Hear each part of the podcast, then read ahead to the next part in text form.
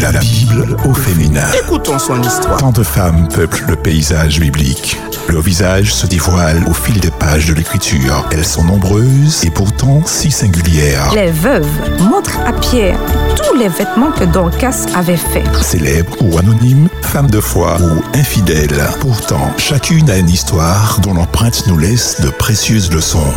Qui sont-elles? Que représentent-elles aujourd'hui? Dieu forma une femme. Au détour d'un récit, apprenons à mieux les connaître. La Bible au féminin sur Espérance FM.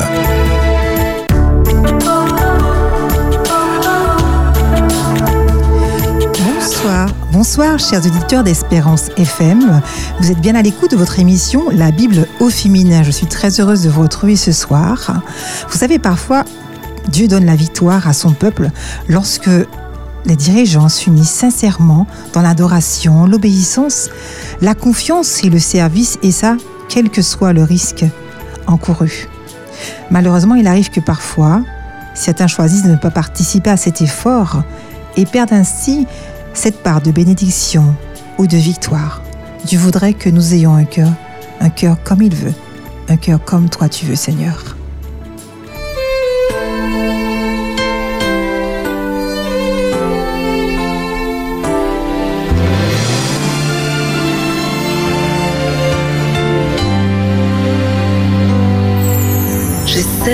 Te toucher, mais rien n'y fait.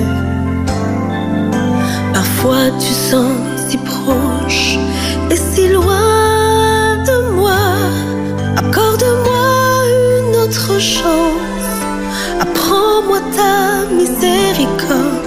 Mets en moi cette force de tout changer. Je ne suis pas celle que je voudrais être. Ma faiblesse surpasse bien des fois ma volonté. Mais tant que tu es présent, avec toi oui je le pourrai. Avancer sur ce chemin, c'est ma prière Seigneur. Cœur comme le tien,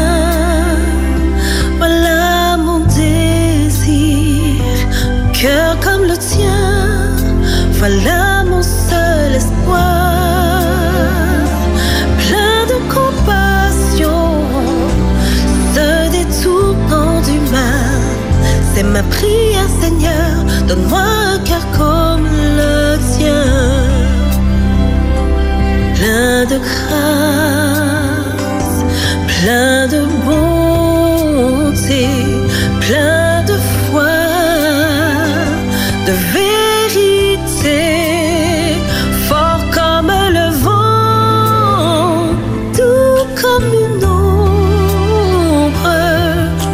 tu peux me rendre comme toi, Seigneur, un cœur comme le tien. C'est là mon désir, cœur comme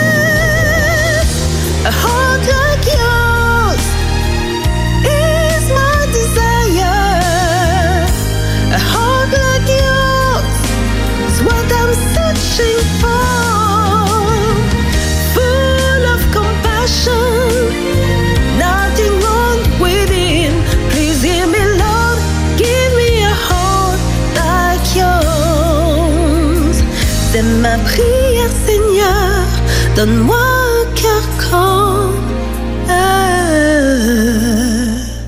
tien. Un cœur comme le tien.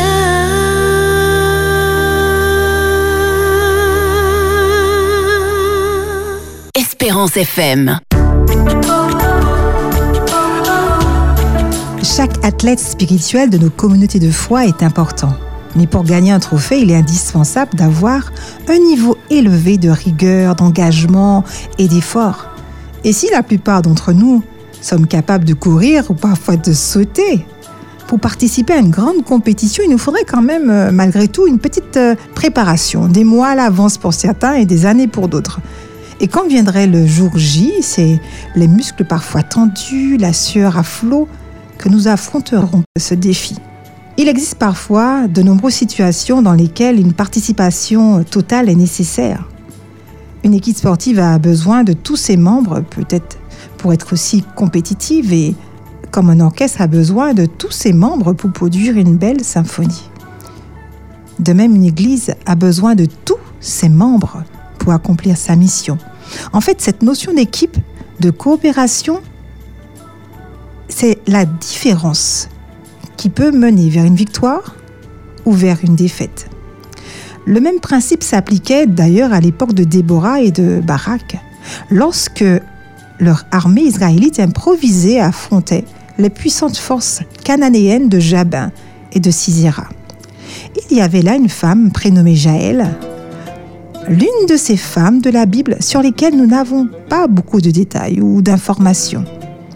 En fait, tout ce que nous savons avec certitude, outre le récit de son histoire, c'est qu'elle était bédouine et l'épouse d'Héber, le Kenyan, que son nom Jaël signifiait chèvre de montagne.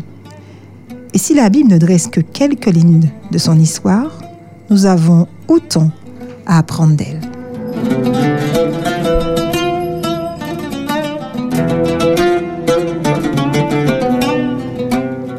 Mais dressons le cadre de notre histoire. Nous avons Déborah et Barak qui sont là, observés, en pleine discussion. Déborah accepte de partir, mais dit à Barak qu'en raison de la façon dont il a répondu à l'appel de Dieu, il n'y aura pas de gloire pour lui dans la défaite de Sisera. Oui, parce qu'en fait, Dieu allait vendre Sisera entre la main d'une femme et lui donner ainsi la gloire, et cette femme serait Jaël. Ainsi comme l'Éternel l'a précisé, l'armée de Barak, de Barak rencontra celle de Sisera. Bataille pour qui le Seigneur a promis de livrer Sisera aux Israélites. Le combat fut intense. Et malgré les relances de l'armée de Sisera, ils commencèrent rapidement, rapidement à perdre du terrain.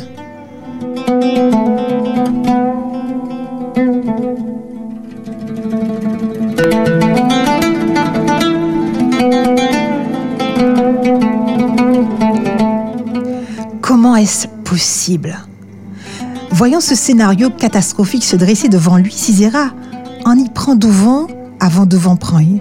Il va descendre de son chariot, il va s'enfuir à pied et un dernier effort d'un féroce guerrier pour sauver sa vie. Sisera descendit de son char et il partit en courant. Cet homme va se précipiter de toutes parts pour sauver sa vie. Il va courir, courir et s'arrêter à côté de la tente de Jaël. Puisqu'à cette époque, c'était bien sous, les tentes que demeurait le peuple. Et puis voilà que Jaël va non seulement sortir à sa rencontre, mais elle va aussi lui dire Détourne-toi, mon Seigneur, n'aie pas peur, comme pour le rassurer de cette situation particulière. Mais Sisera a fui la scène de guerre et il n'a pas peur d'entrer à ce moment-là dans la tente de Jaël, car le peuple de cette jeune fille était en paix avec le sien. Alors pourquoi ne se réfugierait-il pas dans la tente d'une femme qui, par-dessus tout, ne serait pas impliquée dans la guerre? En plus, se dit-il, personne n'oserait me chercher là.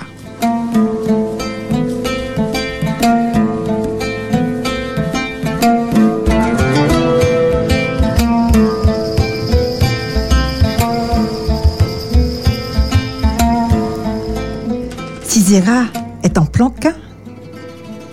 Et là, puisqu'il est en cavale, bien caché, protégé de tous, il fera confiance à cette jeune fille. Jaël, elle va faire preuve d'une intelligence, une intelligence très fine et d'une grande gentillesse à l'égard de son hôte. Elle ira même à le couvrir d'un tapis pour le cacher et le réconforter. Mais ce n'est pas tout. Quand il va lui demander de l'eau, Jaël ira encore plus loin en lui donnant du lait, un bon verre de lait chaud. Voici notre grand soldat, cet homme puissant et cruel, qui a opprimé les Israélites pendant 20 ans, désormais déserteur, prêt à s'endormir en toute confiance.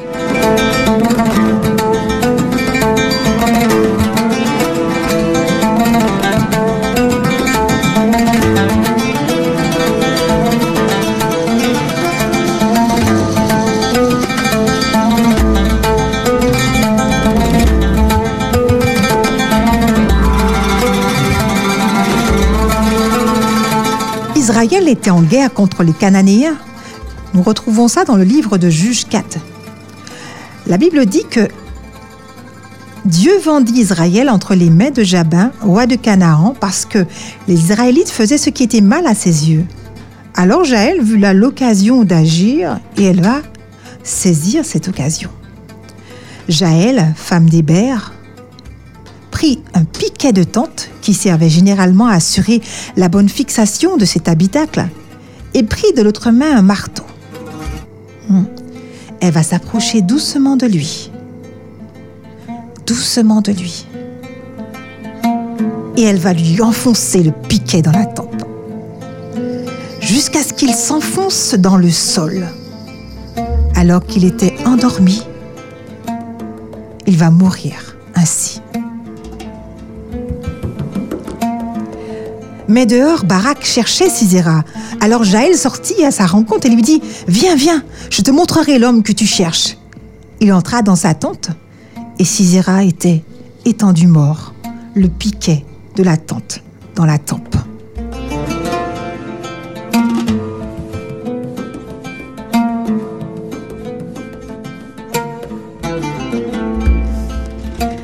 La guerre n'a pas été gagnée par ce seul acte, mais ce fut le début de la fin du règne des Cananéens sur Israël. Que pouvons-nous apprendre de l'histoire de cette femme? Une femme courageuse, dirait-on? Il est vrai qu'en relisant le passage, l'on constate que les actions de Jaël n'avaient pas de sens sur le moment. Accueillir un réfugié dans sa tente? Ensuite lui offrir l'hospitalité? Tout faire pour qu'il se sente en sécurité? Pour ensuite le tuer Ça pourrait nous paraître être quand même un, un acte de trahison épouvantable quand même. Nous ne savons pas si Jaël avait dès le départ l'intention de tuer Sisera. En vérité, il se pourrait qu'elle ait simplement essayé de retarder, de le retarder pour que justement ses poursuivants comme Barak puissent le rattraper. Mais quand elle s'est retrouvée nez à nez avec lui, et qu'au final de voir qu'il avait déserté le lieu de guerre, qu'il avait lui-même provoqué une comme une fleur, sans même être poursuivi par qui que ce soit, oui, c'est peut-être à ce moment-là qu'elle a dû prendre une décision difficile. Nous retenons qu'au moment de prendre la décision, elle n'a pas hésité. Elle savait que Sisera allait bientôt se réveiller, peut-être s'enfuir, peut-être recommencer la guerre. Alors elle a saisi l'occasion de faire ce que Dieu lui demandait. Et pour cela, elle a dû ignorer toutes ses craintes et tous les et si et et si. Lorsque le Saint-Esprit nous incite à agir, nous n'avons généralement pas le temps de réfléchir. Les situations changent constamment dans la vie et parfois les opportunités que nous avons passent tellement vite. C'est pourquoi nous devons décider dans notre cœur que le moment venu, nous dirons oui à Dieu. Nous devons utiliser tous les outils qu'il nous donne. Dans les circonstances, Jaël n'avait pas de meilleure arme, malheureusement, que le piquet de tente. Comme la tente dans laquelle elle se trouvait était une tente de femme, elle n'avait pas d'autres d'autres armes à proximité. De plus, elle avait probablement une longue expérience du montage de tente, puisqu'elle a fait très souvent et qu'elle était devenue très habile avec cet outil. Donc, elle a utilisé les ressources que Dieu lui avait données dans cette situation elle n'a pas perdu un instant à se dire et si seulement j'avais une, épée ou si j'avais autre chose? Non, elle a simplement pris les outils à portée de sa main et elle a fait ce qu'on lui demandait. Dieu équipe son peuple pour le travail qu'il lui confie. Il nous donne certaines compétences et certains dons pour une raison précise. Et nous devrions toujours être à l'affût des moyens de les utiliser pour sa gloire. Mais lorsque nous ne sentons pas compétents, équipés ou préparés, il veille à ce que nous le soyons pour sa gloire. C'est vrai que cela peut nous paraître, cela peut arriver que ce que nous attendons n'est pas ce qu'il nous propose. Il peut parfois avoir, euh, on peut avoir parfois ce sentiment de ne pas être entendu. Mais il faut parfois beaucoup de confiance pour agir, même lorsque nous ne nous sentons pas équipés, quand c'est l'Esprit de Dieu qui nous envoie. Notre Dieu est souverain et nous pouvons lui faire confiance. Il nous a rendus compétents en tant que ministres d'une nouvelle alliance, non pas de la lettre, mais de l'esprit. Car la lettre tue, mais l'esprit vivifie.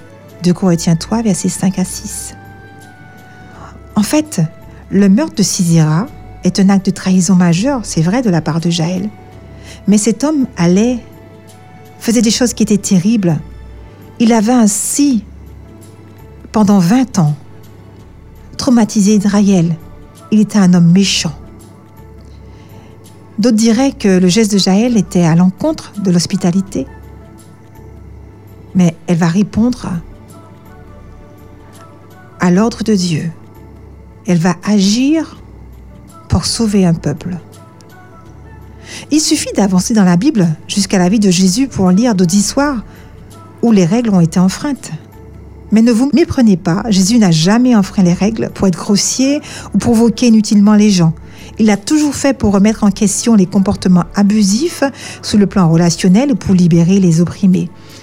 Il a dénoncé les chefs religieux qui, par exemple, imposaient des fardeaux impossibles à porter aux personnes qui les écoutaient. Il a touché les lépreux, même si les règles de son époque disaient que cela le rendrait impur. Aujourd'hui, notre combat n'est pas contre une personne, mais contre les puissances des ténèbres. Car ce n'est pas contre la chair et le sang que nous luttons, mais contre les dominations, contre les autorités, contre les puissances cosmiques qui dominent les ténèbres brisantes, contre les forces spirituelles du mal dans les lieux célestes. La plus grande bataille que nous aurons à mener dans cette vie est la bataille contre le péché. Charles Spurgeon a un jour prononcé un sermon dans lequel il a comparé Sisera au péché. Il a confirmé que nous ne devrions pas nous contenter de voir nos péchés fuir comme l'a fait Sisera dans le champ de bataille, mais nous devons être prêts, comme Jaël, à les poursuivre et à les enfoncer dans le sol jusqu'à la mort. Le seul qui puisse vraiment nous aider à faire ça, c'est Jésus. C'est pour cela que nous devrions constamment être prêts à courir vers lui, à lui confesser nos péchés. Et vous qui étiez morts par vos offenses et par l'incirconcision de votre chair, Dieu vous a fait revivre avec lui. Après nous avoir pardonné toutes nos offenses en effaçant la dette qui pesait sur nous par ses exigences légales, il a mis de côté en le clouant à la croix. Il a désarmé les chefs, les autorités, et les a couverts de honte en triomphant d'eux en lui. Toutes ces choses que Dieu nous donne, c'est pour sa gloire. Nous devons lui donner la priorité. Nous devons donner la priorité à Dieu dans nos vies. Nous devons être à l'écoute de sa voix au lieu de penser juste à nous. Nous devons tout faire pour utiliser les outils que Dieu nous donne pour sa gloire. Chers auditeurs, nous voilà donc à la fin de ces histoires de Jaël. C'est vrai, elle représente que quelques lignes dans la Bible, mais cette jeune femme a été plus que courageuse. À travers ce moment particulier, recevoir dans sa tente un homme puissant de guerre, l'accueillir, se poser la question quoi faire quand Dieu lui a dit d'aller. Il avait déjà prévu que Jaël aurait été celle par qui la gloire viendrait, mais prendre la décision d'aller jusqu'au bout n'a pas été simple.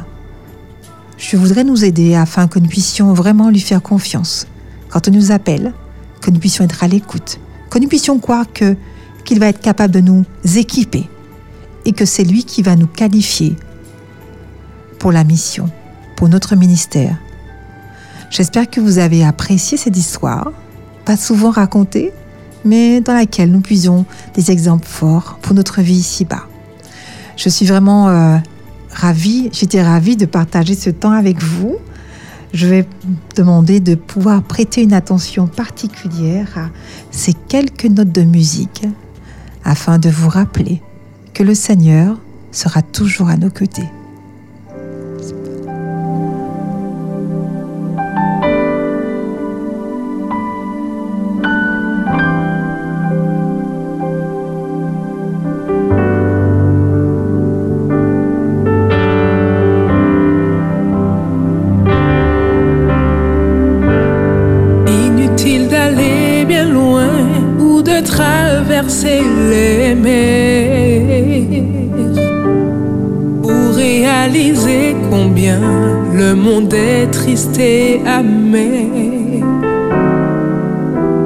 Ce n'est pas avec nos chants ni avec nos beaux sermons que l'un de ses plus petits connaîtra que Dieu est bon. Non, les mots ne suffisent pas pour prouver qu'il est amour. Les mots ne suffisent pas pour lui prouver notre amour. Oh, ce que Dieu attend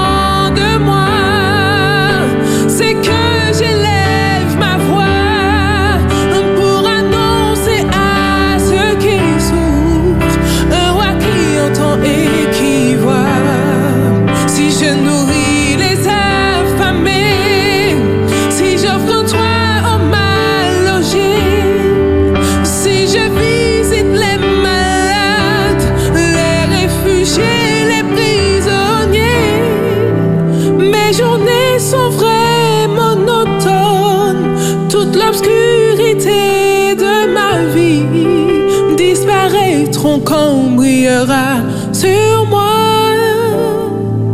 sa lumière infinie.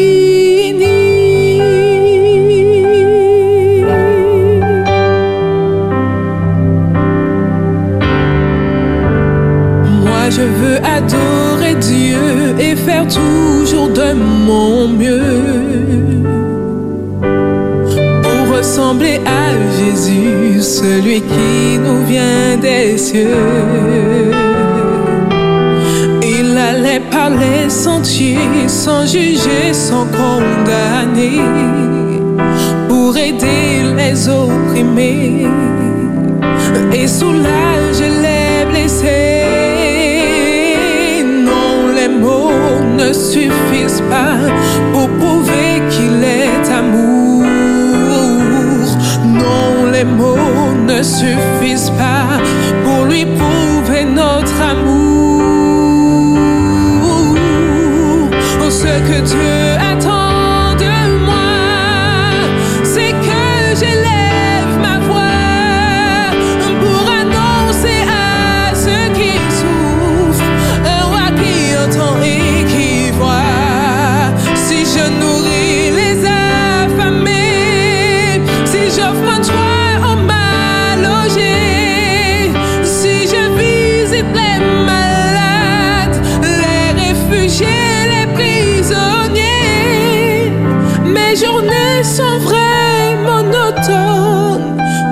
l'obscurité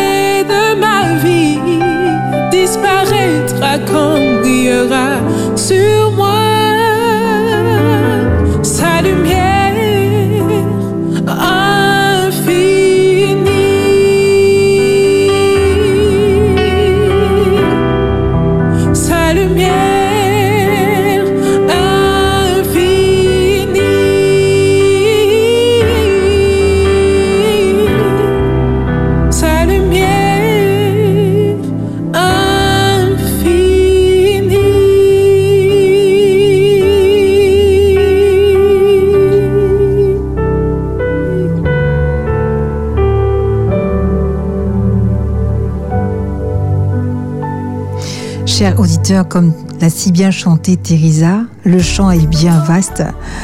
L'Éternel a besoin de toi. Et si tu penses que tu es faible, Dis-toi que tu as un Dieu qui est très fort. Si tu te penses faillible, tu as un Dieu qui est infaillible. Et si tu penses que tu es limité, c'est très bien parce que tu as un Dieu qui, lui, est illimité. Donc tu peux compter sur sa présence, tu peux compter sur son aide. Que Dieu te garde, que Dieu vous garde tous, que Dieu vous conduise dans sa bonté, dans son amour, afin que nous puissions chacun être des héros et des héroïnes pour sa gloire. Je vous dis à très bientôt pour une prochaine émission. La Bible au féminin. À très bientôt.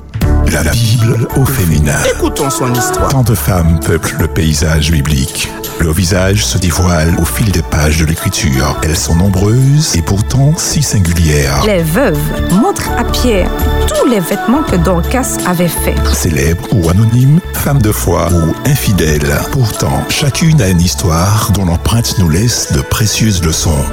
Qui sont-elles? Que représentent-elles aujourd'hui? Dieu forma une femme. Au détour d'un récit, apprenons à mieux les connaître. La Bible au féminin sur Espérance FM.